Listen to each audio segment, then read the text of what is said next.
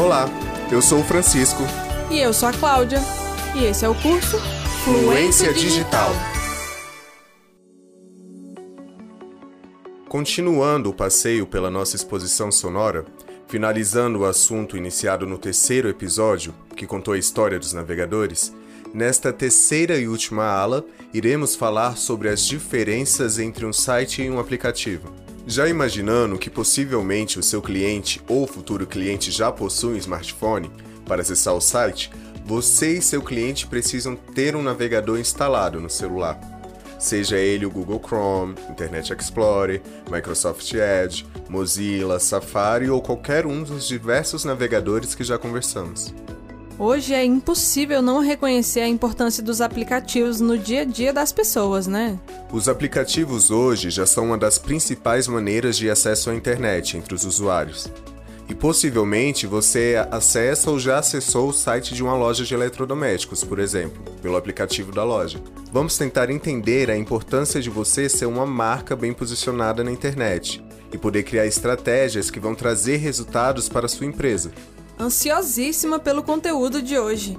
Depois da pandemia, fica cada dia mais claro que é preciso ter esse posicionamento no mundo virtual para levar o seu produto para sua clientela. Verdade. O que era esperado para acontecer em alguns anos já é realidade agora. Segundo a Agência Brasil, cerca de 90% das pessoas entre 16 e 34 anos utilizam a internet de maneira ativa e 75% dessas pessoas utilizam através do celular. Lá em 2015, o número de acesso à internet pelo celular ultrapassou os números do desktop ou do próprio notebook. Eu me lembro muito bem desse boom que teve na época. Os smartphones tinham ficado bem mais baratos e havia cada vez mais modelos novos a cada dia, o que continua a crescer hoje em dia. Antes de falar sobre a escolha entre o aplicativo ou o site, vamos entender sobre a experiência mobile. São todos os recursos, aplicativos e sites que funcionam dentro de um smartphone ou tablet. Precisamos pensar em criar experiências interessantes para o seu cliente dentro de um celular e o aplicativo. Eu, como cliente, imagino que as empresas das quais consumo produtos e serviços façam seus aplicativos com um objetivo concreto para se utilizar e não criam um aplicativo simplesmente por criar, não é mesmo? Certamente. Então, uma experiência mobile completa é aquela que usuários utilizam aplicativos por conta de um objetivo. Segundo a revista Exame, os aplicativos mais populares entre os brasileiros em 2019 foram os aplicativos do Facebook. O Facebook, o WhatsApp e o Instagram. Seguido dos aplicativos de mobilidade. Como o Uber, 99 Pop e o Waze, por exemplo. Os aplicativos de compras. Esses eu uso bastante. Tem o Mercado Livre e a Amazon, por exemplo. Os de entrega de alimentos e os bancos.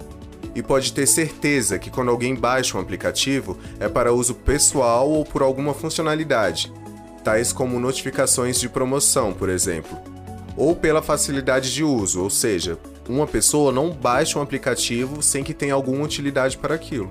Um reflexo do objetivo concreto para o qual aquele determinado aplicativo foi criado para cumprir, certo? Exatamente. Mas apesar disso, é muito comum que empreendedores tenham dúvidas sobre criar ou não um aplicativo para sua empresa. Porque nós vamos de acordo com as tendências da nossa sociedade. Se nós, consumidores, utilizamos os aplicativos de smartphones com muita frequência, nós fazemos essa ligação e imaginamos que é necessário. Mas quando a empresa deve ter um aplicativo? Acho que quando tiver uma utilidade para esse aplicativo, seria um bom momento, né? Na mosca. Imagine que você já tem o seu site. Não adianta criar um aplicativo que será a mesma coisa que o site, que é onde você vai colocar os produtos e serviços, todas as informações sobre a sua empresa em um só lugar, sem ter um recurso adicional, uma utilidade específica para o aplicativo. As empresas de sucesso, ao criar aplicativos, criam versões específicas com funcionalidades específicas. Você poderia, por exemplo, utilizar o aplicativo para ajudar o seu cliente ou possível cliente a resolver algum problema que para ele será um motivador de compra. Você pegou bem a ideia. É exatamente isso. Uma coisa a se pensar antes de criar um aplicativo é responder as seguintes perguntas: Eu usaria esse aplicativo? Ou para que ter esse aplicativo? Ou seja, você se imagina como seu cliente e se coloca na situação de baixar o aplicativo.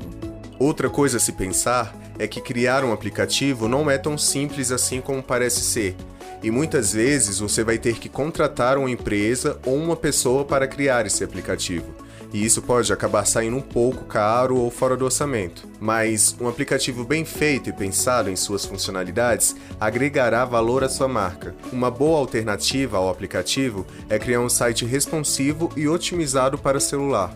Um site responsivo? Site responsivo é um site que responde a diversos tamanhos de resolução de tela, onde o usuário pode acessar o seu site utilizando uma tela do tamanho de um Smart TV até uma do tamanho de um smartphone. Ah, sim, entendi. O site responsivo é um site que se adequa aos vários tamanhos e resoluções de telas. Assim você não tem que ficar arrastando a tela para ver todo o conteúdo ou ter que dar zoom para ler as palavras. É isso mesmo. Imagina um site que foi feito pensado no tamanho da tela do computador, mas as pessoas abrem esse site mais em celulares, que a tela é muito menor.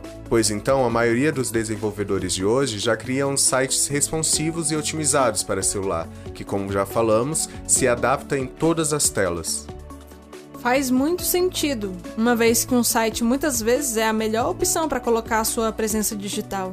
Outra opção seria os aplicativos de terceiros, que são, por exemplo, aplicativos que já existem e você pode inserir sua loja ou produto lá dentro. Por exemplo, o Mercado Livre, o iFood, a OLX ou qualquer outro aplicativo dessas categorias. Isso também é ótimo, já que você não precisa se preocupar em desenvolver, nem pagar alguém para desenvolver um aplicativo, o que é muito mais viável.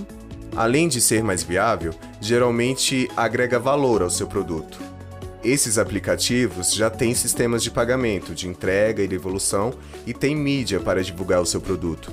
Espero que com o episódio de hoje você tenha entendido a diferença entre utilizar um site acessando pelo navegador ou por aplicativo. E o mais importante é que tenha informações e conhecimentos suficientes antes de tomar qualquer decisão. Foi realmente muito explicativo, tanto para o lado de quem é usuário dessas tecnologias, quanto para quem é empreendedora ou empreendedor, que irá utilizar dessas aplicações em seus negócios. Agora só falta o resumo digital mesmo. Certo. Então vamos para o resumo digital. Caneta na mão, pode mandar.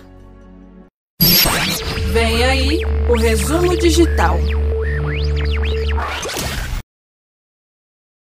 Neste episódio, fechamos as três alas iniciadas no episódio 3 do nosso curso. Nós vimos que para acessar um site é preciso ter um navegador instalado. Repassamos alguns dos navegadores mais usados, como o Google Chrome e o Mozilla, assim como havíamos mencionados nos episódios passados.